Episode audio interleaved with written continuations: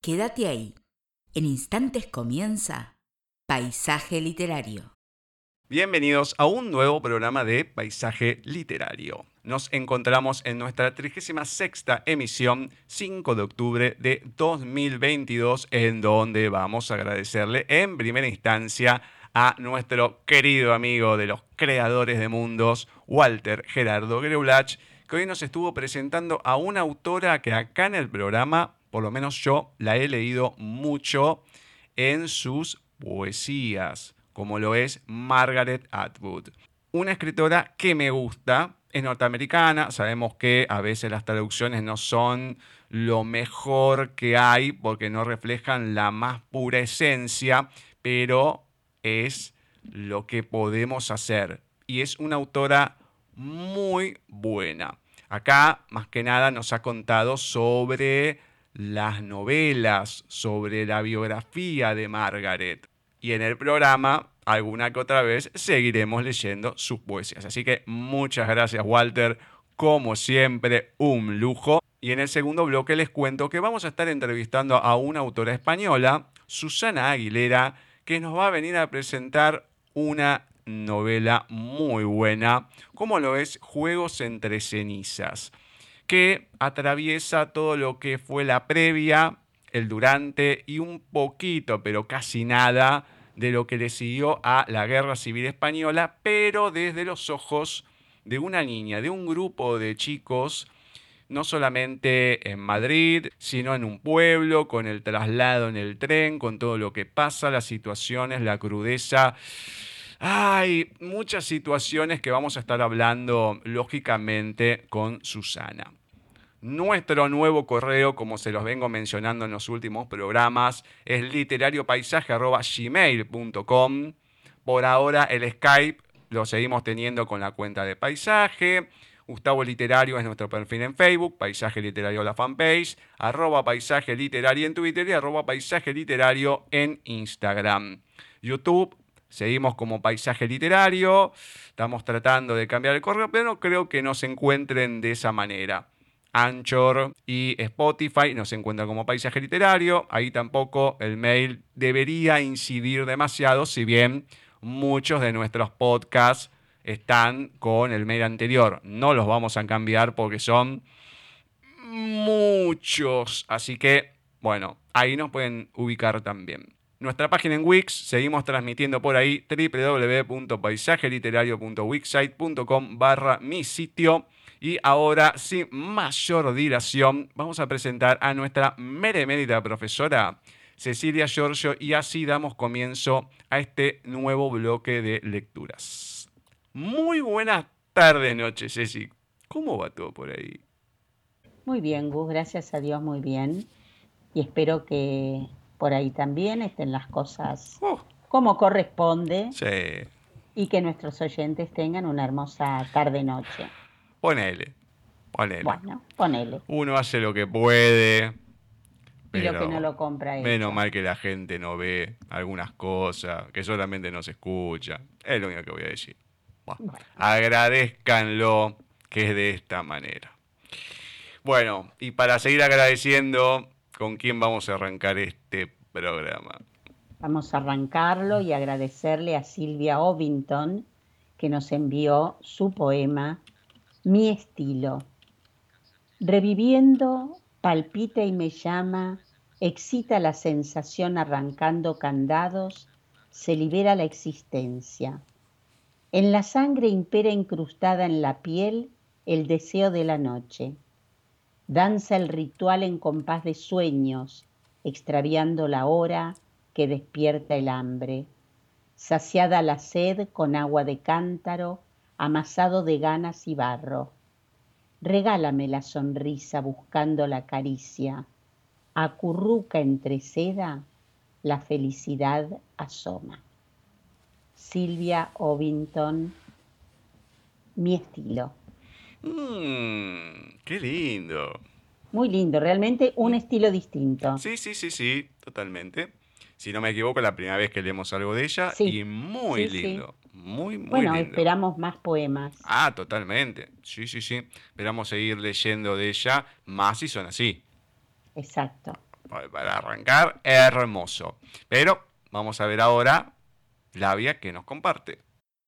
Hola Gustavo, Cecilia, ¿cómo están ustedes? Un saludo y un abrazo a la distancia a los oyentes de Paisaje Literario. Bienvenidos al mes de octubre, el mes de mamá y el mes que nos está indicando que cada vez nos queda menos para finalizar este 2022. Por favor, ¿quién lo diría? ¿Quién lo diría? Pero bueno, aquí estamos nosotros, felices de reencontrarnos con ustedes una vez más, inaugurando este nuevo mes. Encontrándonos con los textos de oyentes, por supuesto, como no podía ser de otra manera. En esta oportunidad les vamos a regalar un poema de Duncan Santizo, titulado Tan solo déjame.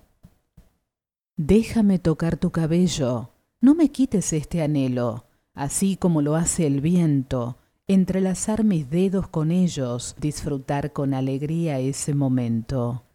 Déjame tocar la piel de tu rostro, sin que quede ningún rastro. Déjame ver de nuevo tu sonrisa, sin que termine este agosto. Estar siempre a gusto con tu dulce compañía, llenar con tinta este papel aunque no sea de poesía. Ya el tiempo sigue tomando su curso, y mi vida no disputa ningún concurso. Agotada, sedentaria, solo llena de plegarias. Por eso es este deseo, es mi pensar en mis desvelos, poderte abrazar, volverte a amar. Luego, lleno de felicidad, mirar hacia el cielo y nada más. Duncan Santizo.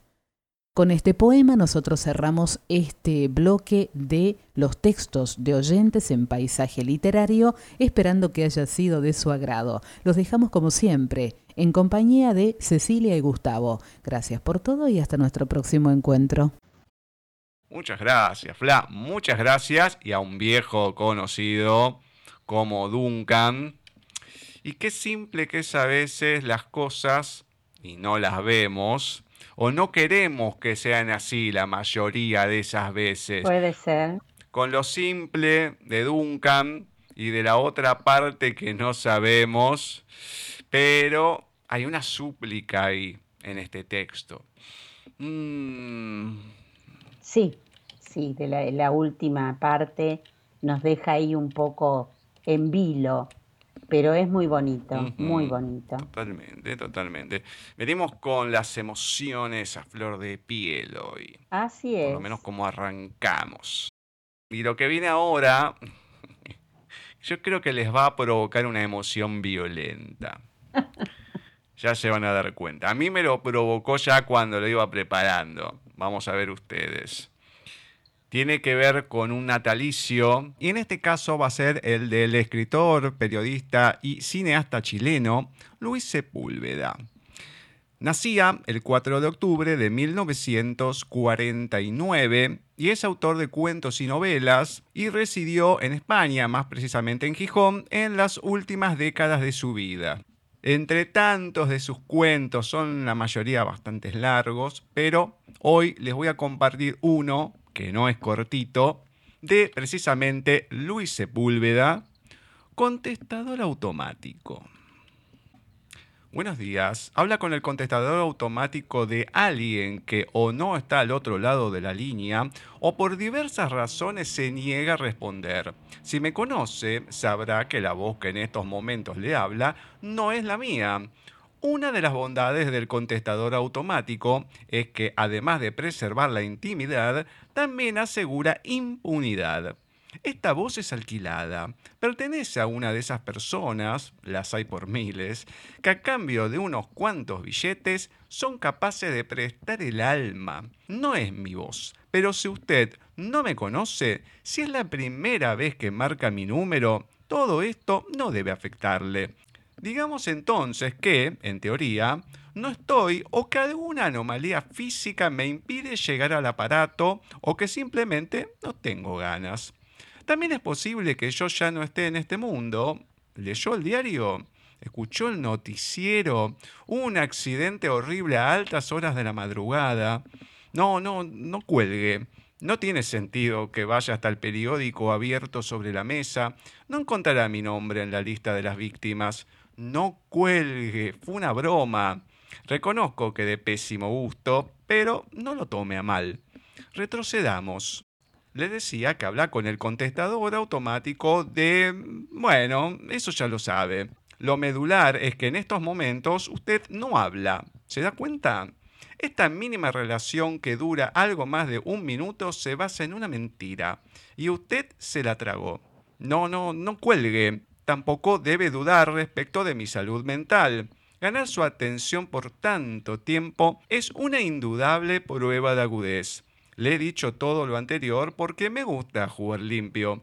Ahora usted se extraña apela al recuerdo inmediato, pues la mención a jugar limpio viene indisolublemente asociada a la eventualidad de una amenaza.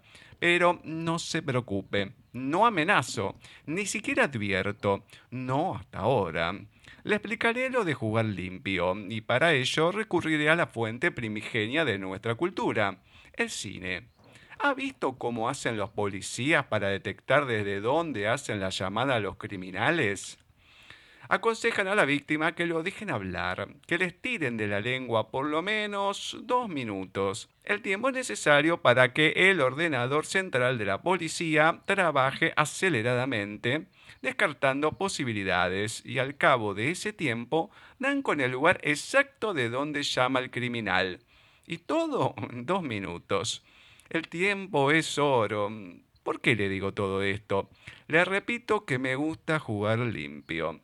Adosado al contestador automático, tengo un ordenador mucho más eficaz que el de la policía y sé desde dónde me está llamando usted. ¿Le sorprende? Por favor, la tecnología está hoy al alcance de cualquiera. Supongo que ahora usted sonríe y eso está muy bien. De la misma manera, supongo que sus nervios se han tensado y le dicen que esta parparuchada se prolonga demasiado. También es cierto, pero, y ahora sí que le advierto, usted debe seguir escuchando esta voz, que no es la mía, hasta que la señal convenida le diga que es su turno y por fin se rompa la mentira y usted pueda hablar. Llega el momento de la sinceridad. He ganado tiempo. Primero para saber desde dónde me llama y luego para medir qué clase de persona es usted. No, en este momento adivino su gesto de estupor y le aseguro que es absolutamente extemporáneo. Ese pero si nos conocemos tampoco se justifica. Es necesario que sepa que solo la distancia permite el verdadero conocimiento. Y en cuanto al respetuoso trato de usted, bueno, así lo requiere el ritual. No, no cuelgue, no sea trivial. Ese la bromita va demasiado lejos que acude a sus labios descalifica su talento. Sí, porque escuchar se ha convertido en un verdadero talento, y quienes lo poseen pueden contarse con los dedos de una mano. Por última vez le repetiré que me gusta jugar limpio. Usted sigue escuchando una voz que no es la mía, y hace ya bastante tiempo que he salido de casa. Voy hacia el lugar desde donde me llama, es muy posible que en el camino me haya detenido a comprar flores, o una botella de champán, o una corbata de seda, o unos pendientes en forma de pavo real. Son detalles que exige el ritual. Pero también es posible que me haya detenido frente a una armería y ahora esté subiendo las escaleras que me llevarán hasta su piso, ocultando un monstruoso cuchillo de hoja dentada y doblemente estriada. Uno de esos cuchillos que otra vez las referencias culturales cinematográficas hemos visto en manos de Rambo o como se llama el grotesco carnicero norteamericano. No, no, no cuelgue. Se acerca su turno. Por fin. Luego de escuchar las tres señales electrónicas, podrá grabar su mensaje. Dispone de tres minutos.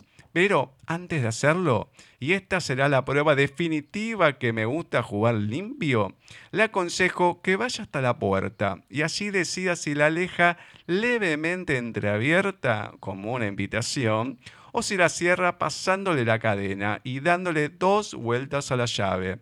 Esa decisión le pertenece. No puedo ni debo participar en ella. Recuerde que le habla la voz alquilada por alguien que en realidad no está al otro lado de la línea. contestador automático Luis Sepúlveda.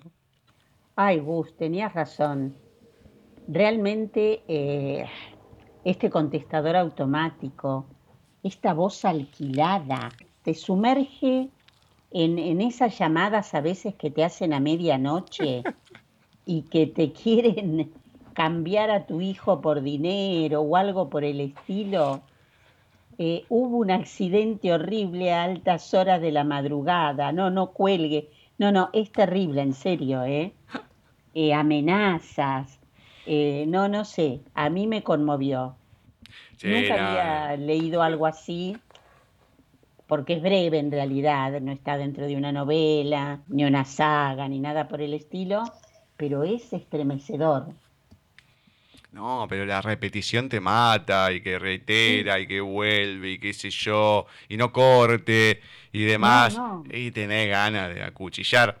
El muchacho que viene a casa, Daniel, que me ayuda con los ejercicios y demás, me contaba una vez que lo habían llamado y bueno, le decían que tenían a su hijo y que gritaba. Entonces empezaba, no, Pablito, Pablito no, no, con Pablito no, qué sé yo, todo. Sí, papá, papá, venía a buscar, no, Pablito, no le hagan nada a Pablito, qué sé yo, todo. Y así, ¿no? Dijo Pablito, no me acuerdo qué nombre me dijo. Sí, no, no. Dice, lo tuvo al teléfono media hora y después se queda y dice, no, pero pará, yo no tengo ningún hijo, Pablito. ¿Quién es? Y dice que lo reinsultan, pack, y le cortan porque lo tuvo media hora ahí bonudeándolo. Más vale. y mi hermano también, una vuelta llamaron, mi hermano mayor, y decían que tenían a la hija, qué sé yo, y todo, y se asustó, dice, a ver, era la voz de ella. Fue no, no, no, y estaba durmiendo ahí, y decía, matala, matala a ella, matala, qué sé yo, el otro se re quedó. Situaciones horribles. Pero bueno, si lo comentan en la tele, que los presos todos tienen uno o dos celulares, hacen tutoriales por YouTube de, cómo hacer una cosa, la otra. Seguro. Y bueno, ¿qué querés? O sea, este es el país de la joda. Directamente. Y que no me entiendan mal los españoles, porque no es lo que están pensando. Es una joda linda, es pea. ah, sí, totalmente. Pero bueno, mientras sigamos así, van a seguir pasando estos textos que la verdad que pero muy bien escrito, ¿eh? Sí, sí, no, pero desesperante. Súper bien escrito. Desesperante. Bueno, dado que esto fue un poco largo, ya vamos a arrancar la recta final. Así que, ¿con quién vamos? Bueno, vamos con un poema breve, nuestro querido Gustavo Adolfo Becker. Cuando sobre el pecho inclinas la melancólica frente, una azucena tronchada me pareces, porque al darte la pureza de qué símbolo celeste, como a ella te hizo Dios de oro y nieve. Breve este poema de Gustavo Adolfo Becker, pero como todos los de él, muy, muy bonito. A mí por lo menos me, me gusta mucho. Me pareció violento esa Azucena tronchada. Ah, puede Porque el tronchada me suena descuartizada un poco más. Eh, venimos, venimos violentos hoy con, los últimos textos, ¿eh? Venimos como eh, hablando de los tutoriales de los presos. mira vos. ¿Eh? Yo no tomé nota de esa palabra, lo, lo, lo sentí como caída, como... Ah, bueno, puede ser. Ir abajo.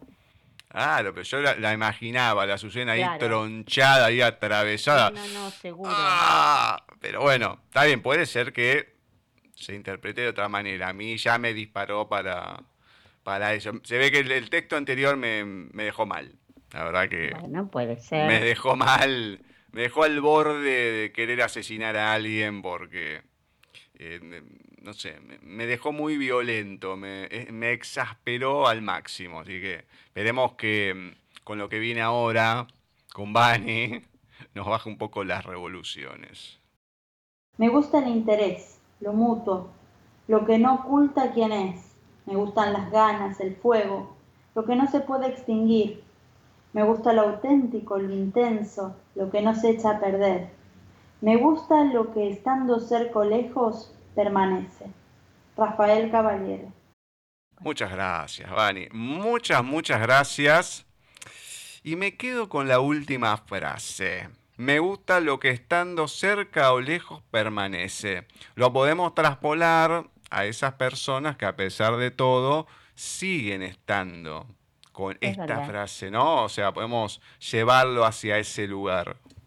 Sí, sí, a mí lo que me gustó es estas veces eh, me gusta, me gusta, porque ya es tan difícil oír algo, me gusta, todo disgusta, todo da pena. Entonces el hecho de, de escuchar o leer me gusta esto, me gusta el, las ganas, el fuego, lo auténtico, me pareció hermoso. Bueno, genial. Nos gusta, entonces, podemos Nos decir. gusta. Nos gusta, exactamente. Muy bien, ¿con quién finalizamos? Finalizamos con Adolfo Barrera de su libro Palmeritas.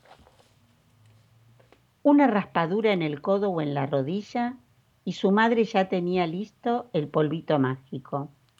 Era una sustancia blanca, lechosa. Primero soplaba la herida y mientras tanto iba explicando historias antiguas sobre los magos que habían creado la pócima hacía miles de años. No puede recordar el nombre del medicamento, y sí la historia contada por su mamá. Tras años de búsquedas, los antiguos brujos les pasaron a los magos, y estos a los primeros científicos, una receta con la cura para todos los males. Aquellos primeros médicos los probaron con insectos, hormigas y cucarachas en especial. Sin embargo, no lograban más que aliviar heridas leves en seres humanos. Con el tiempo, a cada aprendiz oficializado, como un acto ritual, le era entregada la fórmula. Antes de su consagración, el mago Rutherford preguntó por qué, si el resultado era un fracaso, se insistía con la búsqueda. Los maestros respondieron, no es un fracaso. Millones de hormigas y cucarachas se han salvado con nuestra magia. Palmeritas de Adolfo Barrera. Ahora, el mago Rutherford es un conocido ya porque ha aparecido en otro cuento. Y sí, y sí, es un mago que debe ser un mago de, de Adolfo. O el otro yo de Adolfo, andás a ver. Rutherford, ay, porque me acuerdo uno, pero no me acuerdo si era del, creo que no, uno que, mm, que había ido a la plaza, que se presentaba, qué sé yo, y tenía dos títeres, uno en cada mano, ah, puede ser. que sí, parecían sí, sí. reales, y después los chicos los van a buscar y en realidad las manos eran títeres. Sí, sí. Pero no me acuerdo si era de él o si era de otro. Pero Bueno, no, el mago Rutherford, me acuerdo, ha aparecido en otro cuento. Hay que preguntarle. Exacto. Hay que preguntarle de dónde sale este mago precisamente. Bueno, muy bueno. Y algo que mm, no creo que haya tenido esa maldad Adolfo, pero a mí se me mete en la cabeza porque dice curar hormigas y cucarachas, después mete a los seres humanos y creo que nos ha tratado como de Dios. hormigas y cucarachas directamente. Y es así, algunos son como hormigas y otros son como cucarachas. Yo creo que nos ha tratado de eso al género humano, Adolfo. No creo, no creo. Bueno, le mandamos un beso grande. En el segundo bloque vamos a estar entrevistando a una autora española, Susana Aguilera. La he encontrado en uno de los tantos grupos de Facebook, como fueron algunas entrevistas ya pasadas. Y vamos a estar hablando de su última novela, Juegos entre cenizas, que es un espectáculo. Es como la historia de su abuela, Dora, y esas vivencias que tuvo en todo lo que fue la guerra civil española. Pero no es la típica novela de la guerra civil, sino que tiene que ver todo en torno a los niños, a la niñez, lo que iban viendo, viviendo y cómo lo iban sintiendo. El traslado de Madrid a un pueblito, su vida ahí, la vuelta, los bombardeos, los tiroteos, bueno, todo lo que atravesó desde que empezó hasta que terminó prácticamente la guerra civil. Próximo bloque, vamos a estar hablando un poquito con Susana de todo esto.